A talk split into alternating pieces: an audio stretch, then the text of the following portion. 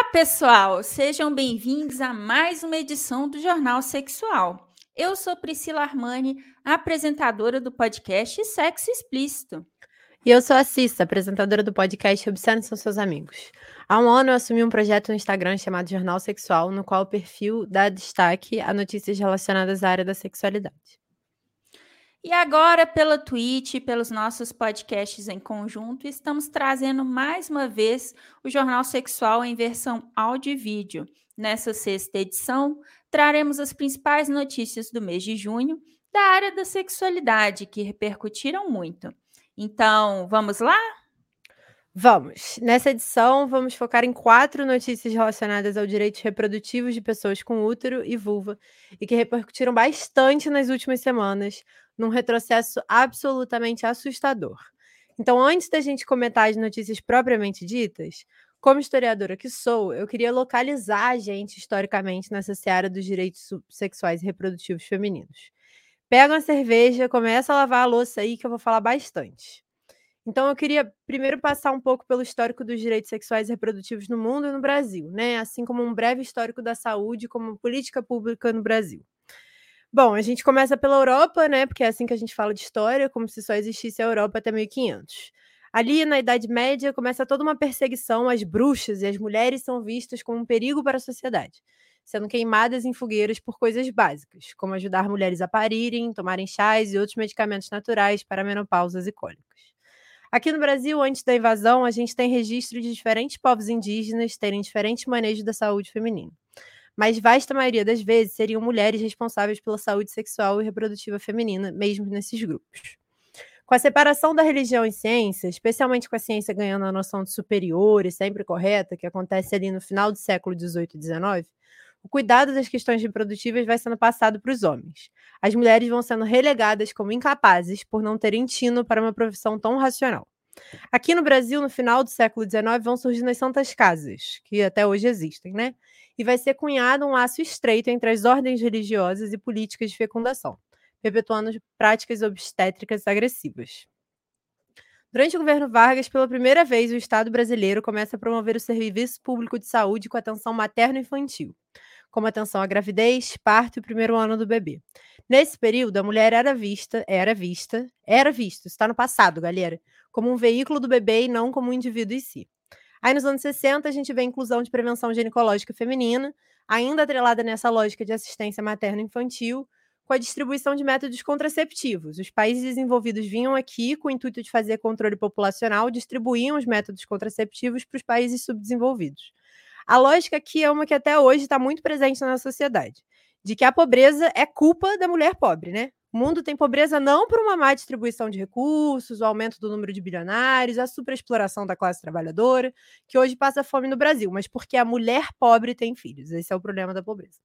Essa lógica é tão perversa que durante a ditadura crescem campanhas de esterilização feminina, de pessoas de baixa renda apenas, claro. Nos anos 80, por conta da ampla organização e protesto feminista brasileiro, que aí tem toda uma discussão se eram feministas ou movimentos pelas mulheres, não vamos entrar nisso agora é, elas reivindicavam a implementação de um modelo mais abrangente de atendimento à saúde da mulher e cria-se o PAISIM, Programa de Assistência Integral à Saúde da Mulher, que além da preocupação sempre presente com a reprodução, incluía propostas de assistência à mulher em clínica ginecológica, no pré-natal, parto, puerpério, climatério, planejamento familiar, DSTs, câncer de colo de útero e de mama, além de atendimento a outras necessidades femininas. Isso significa, de uma lógica apenas reprodutiva, as casas de saúde começaram a pensar a saúde sexual também. Nos anos 80, a gente também vê a criação do SUS, que é uma história muito fantástica. Inclui o programa de planejamento familiar, levando em conta o paizinho e outros programas que vão nascer a partir desse, né? Bom, mas aí voltando para o cenário internacional, a gente tem dois grandes marcos na questão dos direitos da saúde sexual e reprodutiva. Em 1994, a gente tem a Conferência do Cairo, que tinha como centro a promoção da igualdade de gênero, eliminação da violência contra a mulher, garantia dos direitos reprodutivos, redução da mortalidade materna e infantil. Também estabelecia como objetivos concretos a permissão até 2015 do acesso universal, acesso universal a serviços de saúde reprodutiva, incluindo planejamento familiar e reprodutivo, e assegurar a educação primária de todos até 2015, eliminando completamente a diferença entre a taxa de escolarização de meninos e meninas no ensino primário e secundário. Em 1995, a gente tem a quarta Conferência Mundial sobre as Mulheres, ou que também é chamada de Conferência de Beijing, que é um grande marco da luta pela igualdade e justiça, com mais de 180 delegações governamentais presentes, inclusive o Brasil. Essa conferência tinha o selo compromisso né, dos países signatários de mudar o mundo a partir da experiência das mulheres. Tem como objetivos concretos eliminar os entraves da participação das mulheres em todas as esferas da vida pública ou privada e remover obstáculos que impedem o avanço das mulheres na área da educação, saúde, violência, economia, tomada de decisão, mídia, meio ambiente e infância. Essas conferências, essas duas, são muito importantes para estabelecer-se o conceito de saúde reprodutiva como um direito humano que é necessária à cidadania de todos e fundamental para as mulheres. Também engloba um direito à integralidade de atenção à saúde da mulher e a todas as fases da vida, separando a sexualidade da reprodução e planejamento familiar. Assim, se reitera a responsabilidade do Estado nas áreas da saúde e educação, inclusive por meio da educação sexual intencional, promover e zelar pelos direitos sexuais e reprodutivos. Bom, mas depois dessa belíssima aula de história, né? Hoje a gente vê que aqui no Brasil é, uma, a gente começa né, o nosso jornal com uma notícia estarrecedora, que uma juíza negou a uma criança o direito previsto em lei ao aborto. É, se você, né, semana passada estava super offline, você não deve ter visto a repercussão disso. Mas aí a notícia do G1 de 20 de junho diz o seguinte: uma menina de 11 anos está sendo mantida pela justiça em um abrigo de Santa Catarina para evitar que faça um aborto autorizado. Vítima de estupro no começo do ano, a menina descobriu estar com 22 semanas de gravidez ao ser encaminhada a um hospital de Florianópolis, onde teve procedimento para interromper a gestação negado. Justiça e promotoria pediram para a menina manter a gestação por mais uma ou duas semanas, para aumentar a sobrevida do feto. O caso foi revelado em reportagem dos sites Portal Catarinas e The Intercept no dia 20 de junho. É, essa foi a notícia quando ela saiu, né, em 20 de junho. A atualização é que, felizmente, depois da repercussão enorme do caso e da gravação da juíza é, praticamente coagindo a menina a permanecer com o feto, é, teve uma grande mobilização da sociedade civil a menina voltou para a família, saiu do abrigo e teve o procedimento realizado, felizmente. É, Pri, eu acho que não é praticamente coagindo, né? Ela foi coagida, assim. É... E é muito triste, né? Eu acho que esse é um bom exemplo de como é que essas metas, assim, quando eu falo delas, eu falo com tanta paixão, porque já tem uns 26 anos aí, mais ou menos, que aquelas metas foram estabelecidas, né? O Brasil segue sendo signatário se comprometendo com elas, só que a gente pode ver como o caso dessa menina, que até hoje isso é um problema do Brasil, e não tem nada de garantido nos direitos e na saúde sexual reprodutiva feminina, né? E aí também tem esse, essa faca de dois gumes, assim, porque já, já tem 26 anos e fizeram-se pouco enquanto isso. Mas, historicamente, só se começou a pensar no corpo feminino como digno de um serviço do Estado há menos de 100 anos, assim, o que é muito pouco levando em consideração a saúde masculina, que é tratada como primordial há mil anos. E todas essas conquistas, elas só vieram por conta de mulheres, né? E pessoas que têm útero, pessoas que têm vulvas, pessoas que estão preocupadas com uma diversidade maior, como a gente tem visto nos últimos 20 anos, assim. Corpos masculinos nunca se preocuparam com a mortalidade materna no parto, com ISTs em mulheres, com a nossa menstruação, muito menos com a menopausa. A mulher até hoje é vista como um veículo de parir bebês. A mortalidade infantil é um problema num sistema capitalista que precisa de mão de obra precarizada, e o planejamento é uma questão quando você tem lei sobre divórcio e pensão, que também foram conquistadas por, por mulheres há menos de 15 anos. Assim. Então, a situação é muito grave e tem que ficar claro que se a gente não se organizar para garantir esses direitos, para acabar com esse sistema de exploração, eles são tirados de nós, né? Circulou bastante essa semana uma frase da, da Simone de Beauvoir. Nunca se esqueça que basta uma crise política, econômica ou religiosa para que os direitos das mulheres sejam questionados. Esses direitos não são permanentes. Você terá que manter-se vigilante durante toda a vida. Aí, bom, para completar um pouco essa notícia, no mês passado a gente ficou antônita com uma nova caderneta da gestante do Ministério da Saúde, que recomendava atrocidades, como a manobra de Chrysler, que tem como objetivo acelerar o parto aplicando pressão externa ao útero da mulher, mesmo isso sendo banido pela OMS e tendo risco de rupturas uterinas, fratura das costelas, danos do esfíncter anal e traumatismo craniano no feto. Aí, semanas antes do caso dessa menina de 11 anos, eu acho que uma semana e meia antes, eu chutaria por aí, tem, tem o Ministério da Saúde lança uma nova cartilha, né? A Guia de Atenção Técnica para Prevenção, Avaliação e Conduta nos Casos de Abortamento. E nela, o governo federal diz que mulheres fazem abortos previstos em lei, né? Que são aqueles que a gente já falou aqui, devem ser investigadas para provarem que de fato se enquadravam na lei. O absurdo é tal que eles lançam como uma cartilha, ou seja, não tem efeito legislativo executivo prático. A Débora Diniz, que é uma antropóloga da, da área, ela vai dizer que é um instrumento de maus tratos, um farol de um instrumento de maus tratos às mulheres, né? E, dito e feito, no dia 28 de junho, o Ministério da Saúde realiza uma audiência pública para discutir essa carteira horrorosa, assim. Segundo o G1, o evento teria como objetivo promover o debate e ouvir a sociedade civil mas como mostrou a Andréa Sadi, que é repórter deles, algumas entidades de direito da mulheres informaram que não conseguiram participar da audiência e tiveram seu credenciamento vetado. Na audiência, alguns nomes para a gente lembrar, porque é ano de eleição, galera, a gente tem que estar tá prestando atenção no nome da galera. É, a deputada federal Cris Toledo, do PL, aqui do Rio de Janeiro, essa cidade que produziu o Bolsonaro. É terrível morar aqui, cara. Afirma que o aborto é sempre um homicídio e que é escandaloso considerar como uma conquista de direitos humanos o assassinato de bebês. E, seguindo a mesma linha, Janaína Pascoal, de São Paulo, alegou que é absolutamente incoerente interromper gestações oriundas de estupro em fases avançadas e disse que concorda com o Ministério da Saúde em estabelecer um prazo limite para a realização do aborto e estabelecer uma notificação de estupro. Bom, se vocês estão ouvindo a gente e decidirem votar na Cristonieto, no Rio, ou na Janaína Pascoal, em São Paulo, eu vou aí pessoalmente pelo fone do rádio dar um tapinha em vocês, tá? Fica, fiquem espertos, pelo amor de Deus, tenha dó. Bom, agora a gente vai falar de um caso que expõe a hipocrisia desses conservadores que se dizem pessoas de bem, mas querem obrigar crianças a parirem. Repercutiu bastante na última semana o caso da atriz global Clara Castanho, que foi forçada a vir a público relatar o caso de estupro que sofreu depois que o jornalista Matheus Baldi e o colunista Léo Dias expuseram que ela havia ficado grávida e doado o bebê para adoção legal.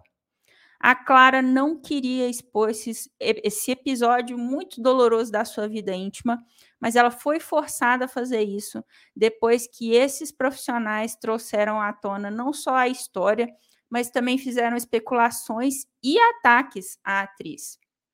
A ex-esposa do ator Marcos Paulo, Antônia Fontenelle, realizou uma live no Instagram dela em tom bastante agressivo para incitar ainda mais os comentários contra a atriz na internet. Depois que a Clara Castanho contou que havia vivido, os três profissionais pediram desculpas, mas nada aconteceu contra eles. Inclusive, a Antônia Fontenelle é uma ordinária, ela também é candidata. Se você votar nela, por gentileza, não me ela é ouça é mais. Candidata? Sim, infelizmente ela é candidata. E ela fez um vídeo no hospital, aquele padrão mesmo, né? Cara lavada, de se dizendo arrependida, porque fez merda, cometeu um crime e não quer pagar por ele na justiça.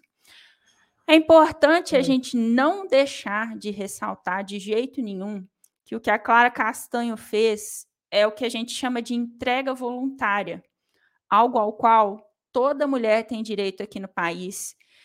E o fato de que o que ela fez foi divulgado pelo Léo Dias, pelo Matheus Baldi e pela Antônia Fontenelle, é crime previsto no Estatuto da Criança e do Adolescente. Então, assim, é importante a gente ressaltar, né? Essas pessoas são muito hipócritas. Quando se fala de aborto, sempre tem alguém, alguém para falar: ah, mas aí você pode doar o bebê para adoção. E foi exatamente isso que a Clara fez, e ela foi absolutamente vilipendiada em todos os direitos dela. Então, vale aqui a gente é, ressaltar isso, porque a impressão que dá é que mulher nunca está certa, né? É, Pri, é muito importante ressaltar esses pontos. Gente, esse barulho de fundo, vocês me perdoem, é um cachorro, caso vocês estejam ouvindo. Tem a obra rolando também. É, eu estava lendo um texto, né, ligando um pouco essas duas histórias. Foi tão curioso, né, que elas foram tão seguidas uma da outra, assim, deu uma, uma visão de Brasil tão clara pra gente, eu acho. E aí, esse texto, Abortos Conservadores e a Democracia, do Wilson Gomes, eu posso depois mandar o, o portal onde ele está postado. Ele ressalta a semelhança de ambos os casos que acontecem no que concerne a mobilização de tanto conservadores quanto liberais, né? Segundo ele, a tática da militância conservadora por meio do constrangimento moral é o que liga esses dois grupos. A menina de 11 anos só conseguiu se respeitar seu direito ao aborto depois que a sessão vexaminosa de constrangimento exercida pela juíza sobre ela foi publicada e a opinião pública e as autoridades reagiram. A atriz de 21 anos foi constrangida a vir a público e contar para todo mundo as circunstâncias íntimas da sua gravidez, depois de ter sido re retratada como leviana, irresponsável e culpada por um jornalista de fofoca de celebridades e por uma moralista de youtuber bolsonarista até a medula. E aí, pensando na relação desses dois casos, né, eu penso muito no Guy Debord, que ele escreve um livro chamado A Sociedade do Espetáculo, em que ele mostra como a gente vive hoje a sociedade em que tudo pode virar um espetáculo. Existe uma espetacularização da dor, do sofrimento, especialmente feminino, né? É, a Marina Moscou fez alguns comentários também muito interessantes sobre a família e essa noção de família, que eu acho que no caso da Clara ficam ainda mais claros é, nessa noção da mãe ela ser a última responsável pelo bebê, que até hoje está escrito no nosso Código Civil. Mãe enquanto a pessoa que pare, né, em juridiquei, segundo a Marília. E eu fiquei pensando também na questão da revitimização e da violência institucional, que descobri essa semana, se você bota no Google assim, violência moral, violência física, violência verbal, tem milhões de exemplos, milhões de artigos sobre isso, notícia no jornal. Violência institucional, revitimização tem pouquíssima coisa sobre. Geralmente vão ser artigos científicos, assim. Então a gente tem pouco contato com esse conceito.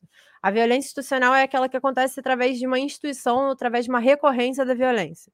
Chama revitimização para casos como uma pessoa que vai contar um, uma coisa pela qual passou e a pessoa que está ouvindo fica fazendo perguntas. Mas como é que você estava vestida? Mas como é que foi? O que, que ele falou? Ah, mas não é bem assim. É revitimização, que é uma forma de violência institucional, ou quando você vai num lugar e alguém te nega uma coisa a qual você tem direito, quando quebram seu sigilo, que foi o caso da Clara, que é um absurdo, quando ficam reiteradamente insistindo para que você não faça alguma coisa, seja laqueadura, colocar o DIU, o que quer que seja. Enfim, eu acho que por mais triste, né? E é, é muito triste essa espetacularização dessas coisas, elas são comuns, muito comuns no Brasil. E eu acho que é importante a gente ter isso em mente, assim, que faz parte de uma máquina muito cruel que quer que a gente passe por isso. E é extremamente comum no Brasil, acontece todo dia. Bom, é, se você ouvinte não ficou desanimado com essas duas notícias, eu tenho uma notícia para te deixar desanimado. Bom, é, infelizmente, num retrocesso de 50 anos, a Suprema Corte dos Estados Unidos derrubou no último dia 24 a decisão reconhecida como Roe versus Wade, de 1973, que garantia nacionalmente o direito ao aborto. O fato deles terem é, derrubado essa decisão devolveu aos estados norte-americanos o poder de definir se eles permitem ou não o aborto dentro dos seus territórios. Espera-se que a mudança leve à proibição do aborto em cerca de metade dos estados norte-americanos. Essa decisão repercutiu muito, é, tanto nos Estados Unidos quanto fora. Se nas, se nas, últimas edições do Jornal Sexual a gente falou muito de aborto e exaltou muitos países da América Latina que decidiram avançar nessa questão, esse retrocesso nos Estados Unidos é muito perigoso, porque abre precedentes para monstruosidades assim no mundo inteiro. Existem conversas, inclusive, sobre restrição de acesso a anticoncepcionais, o que é uma barbaridade. E eu não vi poucas mulheres falando disso. Assim, é muitas, muitas mulheres estão preocupadas com essa questão, com a, ser tirado de nós depois de tanto tempo é, o acesso a controle de natalidade. Príncia, me dá só um segundo. Tranquilo. Para os ouvintes que não estão acompanhando, estamos vendo a Cissa lidando com o seu cachorrinho.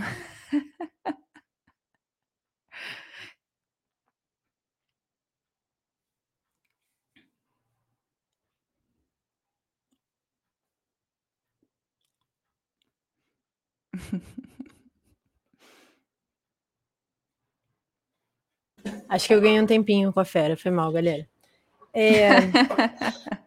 Essa situação é realmente muito triste, assim. E é isso, né? O podcast de hoje, assim, não tem nada feliz. Eu não sei que mês que foi, Pri, que eu falei assim, ah, que legal, a gente só tem notícias legais. Ou assim, para cima. Aí veio o Brasil e falou, ha! E veio os Estados Unidos e falou, ha! E aí tá sendo muito legal esse episódio. É, vale a pena lembrar, né? Eu acho que tem uma comoção nacional muito grande com o caso do, do aborto nos Estados Unidos, e é importante mesmo, porque é a meca do liberalismo, né? Então a gente tem que ficar sempre de olho no nosso imperialista do momento. Mas os retrocessos em, em relação ao direito do aborto nos Estados Unidos já estavam caminhando há muito tempo, assim, desde 2016, que curiosamente, assim, um destino do acaso, não deve ter relação alguma, coincide com a eleição do Trump. É, se passa em 2018, eu acho, uma, uma, lei federal uniformizando as clínicas de aborto. Elas teriam que ter tantos quartos, com tais equipamentos, tanto espaço no corredor, etc. Um monte de burocracia. O que é bom, importante, sem dúvida. Mas qual é o pulo do gato? Quando eles fazem essa lei, a lei define que qualquer espaço que não se enquadra exatamente no que eles estão dizendo que tem que se enquadrar, não pode fazer aborto. Então, várias clínicas de aborto, nos poucos estados em que era legalizado, são fechadas. Isso em 2018, assim. A gente está passando por esse retrocesso lá nos Estados Unidos há um tempo. E o Trump ele teve a sorte grande, assim como o Bolsonaro também está tendo, de indicar seus ratos conservadores para o STF deles, que é a Suprema Corte. O resultado disso a gente vê hoje, assim, né? Tanto lá quanto aqui, eu acho. Com. Enfim, esqueci o nome dele, mas que entrou aqui, o terrivelmente evangélico, que entrou aqui no Brasil. Ah, e uma outra decisão que não tem relação com sexualidade, mas que é, a Suprema Corte também tomou foi com relação aos direitos ambientais, assim, outro retrocesso. A questão é que talvez alguns ouvintes estejam se perguntando: ah, mas a gente está aqui no Brasil, o que acontece na Suprema Corte norte-americana não nos interessa. Interessa porque a gente vive num mundo globalizado, né? A partir do momento que algo é decidido lá com tanta repercussão, pode ter sim é, efeitos aqui, né? Quando alguém de extrema direita em qualquer lugar do mundo é, ganha mais espaço, outras pessoas de extrema direita em outros lugares se sentem mais fortalecidos. Então a gente tem que ficar de olho é no mundo todo. E, e perdão, pode falar. Eu acho que tem uma questão também nisso, né? Que é, a gente é uma economia dependente desse país, especialmente, assim, aqui na América. Eu sou brasileira e americana, né? Então, assim, estadunidense. Então, enfim, tudo me impacta, mas eu acho que além, para além de tudo isso, também tem a questão que tem um monte de lambibota no Brasil, né? Vale a pena lembrar, não é só a galera que está na presidência. O, a, o síndrome de vira-lata daqui é grande, assim. Então, essas coisas fazem com que exista uma divisão no, na opinião pública, civil mesmo. Com certeza. Bom, e para terminar esse noticiário só com notícias preocupantes e tristes, infelizmente, né? Um caso de agressão inacreditável que aconteceu em São Paulo e foi registrado, inclusive, em vídeo. A procuradora-geral do município de Registro, cidade no interior de São Paulo, foi agredida por um colega dentro da própria prefeitura, onde os dois trabalham, e ficou com o rosto ensanguentado. A ação foi filmada por outra funcionária e mostra o procurador Demétrios Oliveira Macedo, de 34 anos, desferindo socos e chutando a colega. O caso aconteceu na tarde do último dia 20 de junho também. E o G1 apurou que a agressão teria sido motivada pela abertura de um processo administrativo contra o procurador, por conta da sua postura no ambiente de trabalho. Um boletim de ocorrência sobre o caso foi registrado no primeiro distrito policial do município. A procuradora, que foi vítima da agressão, relatou que a relação dela com Demetrios começou bem, mas se tornou complicada ao longo dos anos. Ambos foram admitidos na prefeitura em 2011 e, segundo a vítima, tudo mudou em 2019, quando a procuradoria foi criada na administração municipal. Antes era uma secretaria e, segundo ela, ele mudou de comportamento quando uma colega foi nomeada procuradora-geral. Foi assim que começou o desgaste. O Demétrios disse para tentar se defender, como se tivesse como se defender de uma coisa absurda dessas, que ele sofria assédio moral no ambiente de trabalho e foi suspenso pela prefeitura de registro por 30 dias sem salário por essa agressão. Eles abriram processo contra ele também E, segundo o pessoal da prefeitura, esse processo deve culminar na exoneração do, servi do servidor, mas ele ainda não foi exonerado. Nada justifica a violência, o pior assédio que ele sofresse, não justificaria ele surrar a mulher como ele surrou, com tanta agressividade. Eu não recomendo que vocês procurem esse vídeo, porque ele é muito violento. E ele podia ter feito uma denúncia de assédio, que não aconteceu. Outras colegas conversando com o G1 é, relataram que agressividade por parte dele já era um comportamento frequente. E eu sei que ele foi preso depois de se internar em uma clínica, talvez para alegar insanidade de algum tipo. Mas para essa prisão acontecer, precisou da deputada estadual de São Paulo, Isa Pena, tá aí o nome para vocês votarem, se vocês estão em São Paulo. Precisou da Isa Pena ir até a delegacia de registro, dar bronca no delegado, para que esse rapaz, esse procurador, fosse preso. Também tem esse vídeo circulando por aí, para que a justiça fosse feita, a Isa fosse feita, a Isa Pena precisou ir lá em registro para pedir isso. Meu Deus do céu. Eu acho que essa notícia é perfeita para a gente fechar a espinha dorsal desse episódio, que é ser mulher ou feminina no Brasil beira insuportável, né? Seja aqui ou na meca do liberalismo também. A violência é garantida, os nossos direitos e cuidados não. É isso. Eu sei que existem muitas organizações feministas das mais variadas linhas se organizando, lutando pelos nossos direitos, mas a gente tem que ter mais pressão, a gente tem que eleger mais mulheres de esquerda, mais pessoas negras, a gente tem que ter mais representatividade para essas coisas serem pensadas também. Porque lá nos anos 80, quando vão ampliar o arco de saúde da mulher, não, muitas vezes não se inclui mulheres pobres e negras por falta dessas pessoas sendo incluídas na luta, né? É, e o capital ele precisa da nossa hiperexploração para continuar existindo. Eu já falei aqui de um de um livro que eu e a Pri lemos, eu acho que a Pri leu ou vai ler, já leu, né, Pri? Li. Que diz, é, que diz que o sexo é melhor sobre o socialismo, então vai comparando assim os direitos sexuais e femininos é, em estruturas anticapitalistas e estruturas extremamente capitalistas. Agora eu estou lendo também um livro chamado Realismo Capitalista, eu recomendo fortemente, especialmente para quem tem questões com o fim do mundo, clima e doenças mentais, que quem não tem hoje em dia do Mark Fisher e ele vai falar sobre como tipo é importante esse lugar da família para a gente poder fugir desse capitalismo real, né? Então construir essa ideia enquanto nos violentam lá fora desse, dessa esfera privada que deveria estar nos acolhendo, enquanto o próprio capitalismo faz que as pessoas tenham menos tempo para passar com seus filhos. Enfim, é, existem mecanismos de violência próprios do sistema econômico que a gente vive, né? E que nos agridem particularmente mais do que aos homens a nós, pessoas não homens cis héteros. E é isso. Bom, pessoal, essa foi mais uma edição do Jornal Sexual em áudio e vídeo, com as notícias de junho, que foi um mês bem carregado, comentadas para vocês. Quer saber mais sobre a nossa iniciativa? O Instagram do projeto é arroba Jornal Sexual. Manda nas DMs notícias da área da sexualidade que vocês achem relevantes para a gente comentar. Essa edição também estará disponível no feed do meu podcast, Obsceno São Seus Amigos, e é só procurar pelo podcast no seu aplicativo musical favorito. E o meu Instagram é Obscenos São Seus Amigos. E você também pode ouvir o Jornal Sexual no feed do podcast Sexo Explícito, só procurar por Sexo Explícito Podcast que você acha.